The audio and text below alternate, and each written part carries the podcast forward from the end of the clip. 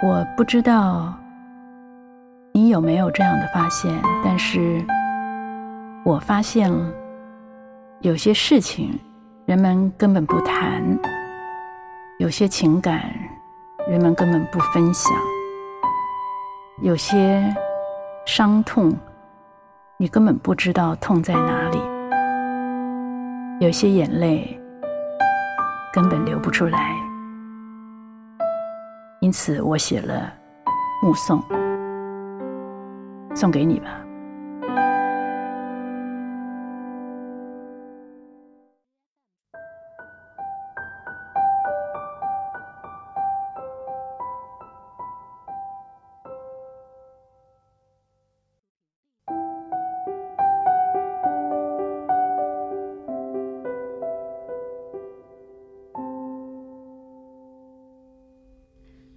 各位好，这里是静听书屋，我是晴雅。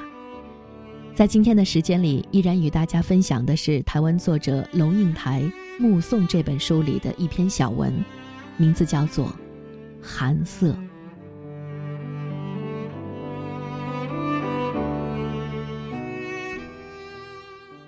当场被读者问倒的情况不多，但是不久以前，一个问题使我在一千多人面前突然支吾。不知所云。他问的是：“家是什么？家是什么？这不是小学二年级的作文题目吗？和我的志愿、我的母亲、我的暑假同一等级，怎么会拿到这里来问一个自认为对千里江山寒色远，芦花深处泊孤舟早有体会的人呢？”问者的态度诚诚恳恳的，我却只能语焉不详，蒙混过去。这么难的题呀！作为被人呵护的儿女时，父母在的地方就是家。早上赶车时，有人催你喝热腾腾的豆浆；天若下雨，他坚持你要带伞。烫的便当塞在书包里，书包挎在肩上。贴身还热着。周末上街时，一家四五口人可以挤在一辆机车上招摇过市。放学回来时，距离门外几尺就听见锅铲轻快的声音，饭菜香一阵一阵。晚了，一顶大蚊帐，四张榻榻米，灯一黑就是黑田时间。兄弟姊妹的笑闹踢打和被褥的松软裹在帐内，帐外不时有大人的咳嗽声、走动声、窃窃私语声。朦胧的时候，窗外丝缎般的栀子花香就悠悠地飘进半睡半醒的眼睫里，帐里帐外都是一个温暖而安心的世界。那是家。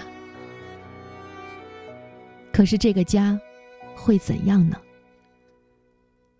人一个一个走掉，通常走得很远，很久。在很长的岁月里，只有一年一度，屋里头的灯光特别灿烂，人生特别喧哗。进出杂沓数日，然后又归于沉寂。留在里面没走的人，体态渐孱弱，步履渐蹒跚，屋内越来越静。听得见墙上时钟滴答的声音。栀子花还开着，只是在黄昏的阳光里看着它，怎么看都觉得凄清。然后，其中一个人也走了。剩下的那一个从暗暗的窗帘里向窗外看，仿佛看见有一天来了一辆车，是来接自己的。他可能自己锁了门，慢慢走出去；可能坐在轮椅中被推出去；也可能是一张白布盖着，被抬出去。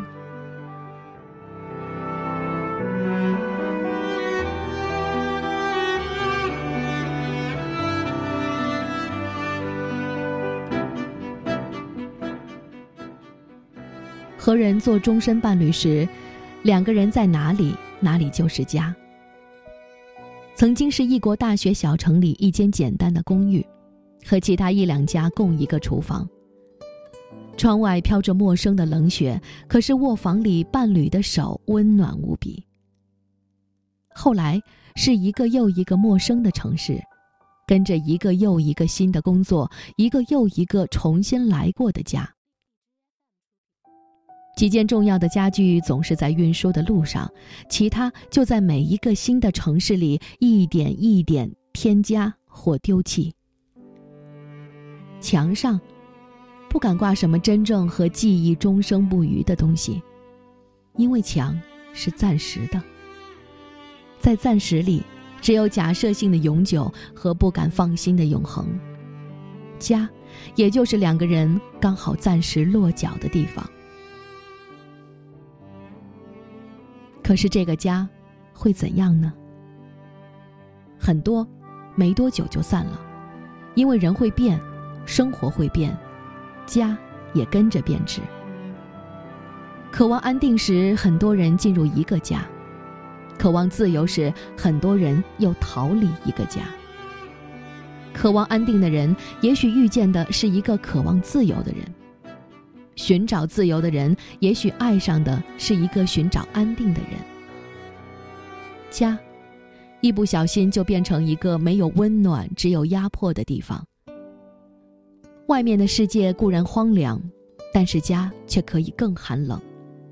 一个人固然寂寞，两个人孤灯下无言相对，却可以更寂寞。很多人在散了之后就开始终身流浪，很多一会儿就有了儿女，一有儿女，家就是儿女在的地方。天还没亮就要起来做早点，把热腾腾的豆浆放上餐桌，一定要亲眼看着他喝下才安心。天若下雨，少年总不愿拿伞，因为拿伞有损形象。于是你苦口婆心、几近哀求的请他带伞。他已经走出门，你又赶上去把滚烫的便当塞进他的书包里。周末。你骑机车去市场，把两个女儿贴在身后，一个小的夹在前面两腿之间。虽然挤，但是女儿的体温和迎风的笑声甜蜜可爱。从上午就开始盘算晚餐的食谱，黄昏时你一边炒菜一边听着门外的声音，期待一个一个孩子回到自己身边。晚上。你把滚热的牛奶搁在书桌上，孩子从作业堆里抬头看你一眼，不说话，只是笑了一下。你觉得，好像突然闻到栀子花悠悠的香气。孩子在哪里，哪里就是家。可是这个家会怎样呢？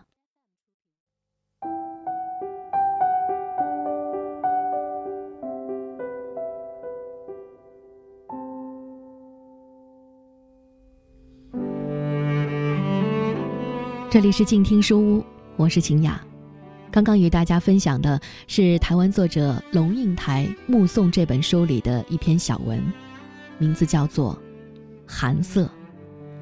希望你喜欢我的节目，也可以在新浪微博搜索 DJ 赵敏与我互动留言。感谢各位的收听，再会。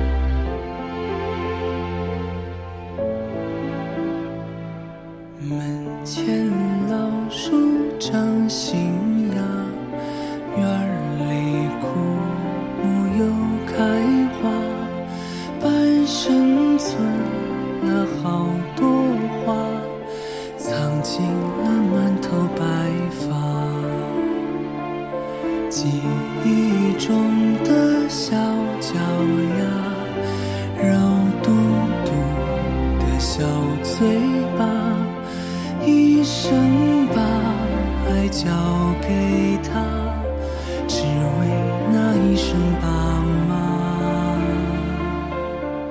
时间都去哪儿了？还没好好感受年轻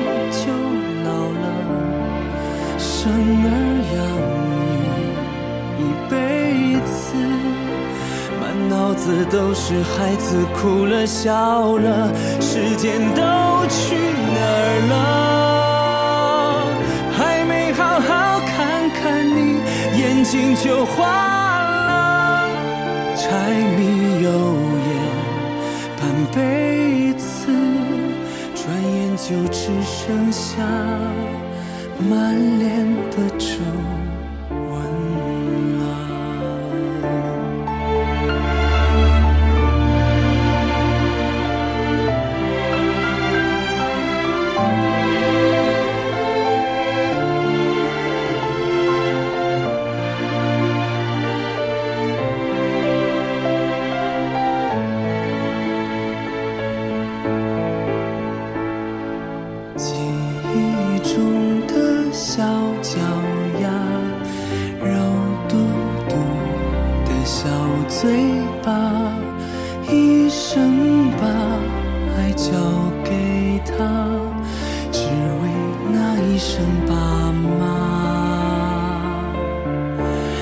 时间都去哪儿了？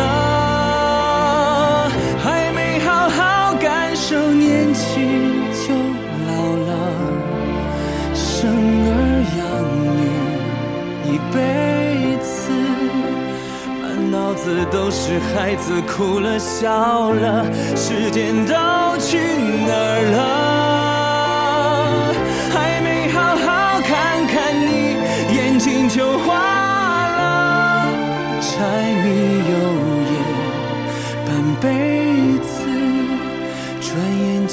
剩下满脸。